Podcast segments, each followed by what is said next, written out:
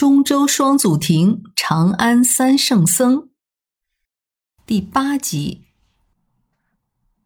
下一个宗派叫唯识宗，它是唐代创立的第一个宗派，以玄奘为始祖，由慧基和尚发扬光大。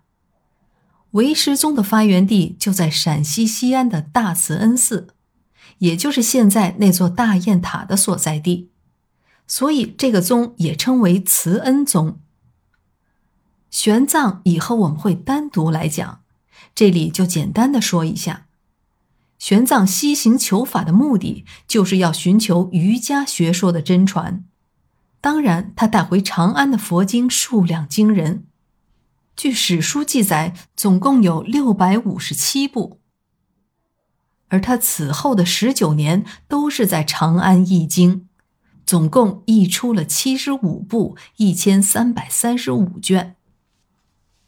虽然玄奘所译的经书涵盖了大小二乘、显密二教，但是他首先付诸实践的还是法相唯识学的经典，主要是以瑜伽师地论为中心，包括解深密经、摄大乘论，此外还有阴明二论。最后以成唯识论作为这一主题或系统的终结，而这些经书也就成了唯识宗的最根本的经典。玄奘的后半生都投身在了易经的事业中，所以唯识宗的实际创立者实际上是他的弟子慧基。慧基的出身也不简单。他的伯父就是大名鼎鼎的玄武门之变的大将军尉迟敬德。慧基十七岁的时候跟随玄奘出家，二十五岁应召参与译经，成唯识论就是在他的倡导和协助下，玄奘才得以完成的。慧基在参与译经之余，还有心的将玄奘日常的宣讲都记录了下来。再加上自己的理解，对各个论本加以注疏。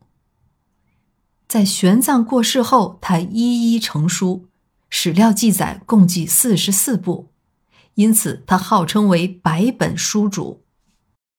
又因为他基本上都是在慈恩寺里面完成的宏大功业，最终也卒于慈恩寺内，所以就留下了个慈恩大师的称号。唯识宗主要是发挥万法唯识、三性唯心的思想，因为他着眼于佛法，是研究佛法和实践佛法的宗派，所以也称为法相宗。因为此宗研究佛法，所以他们的经书往往是其他教派高僧们的必修科目。前面提到过，从玄奘、溃基之后，这一宗派就没有出现什么太有名的僧人了，唯识宗也逐渐开始凋落。不过有意思的是，到了明末清初，直到近代，曾一度复兴的汉传佛学，主要的成就却是来自于法相唯识学的复苏。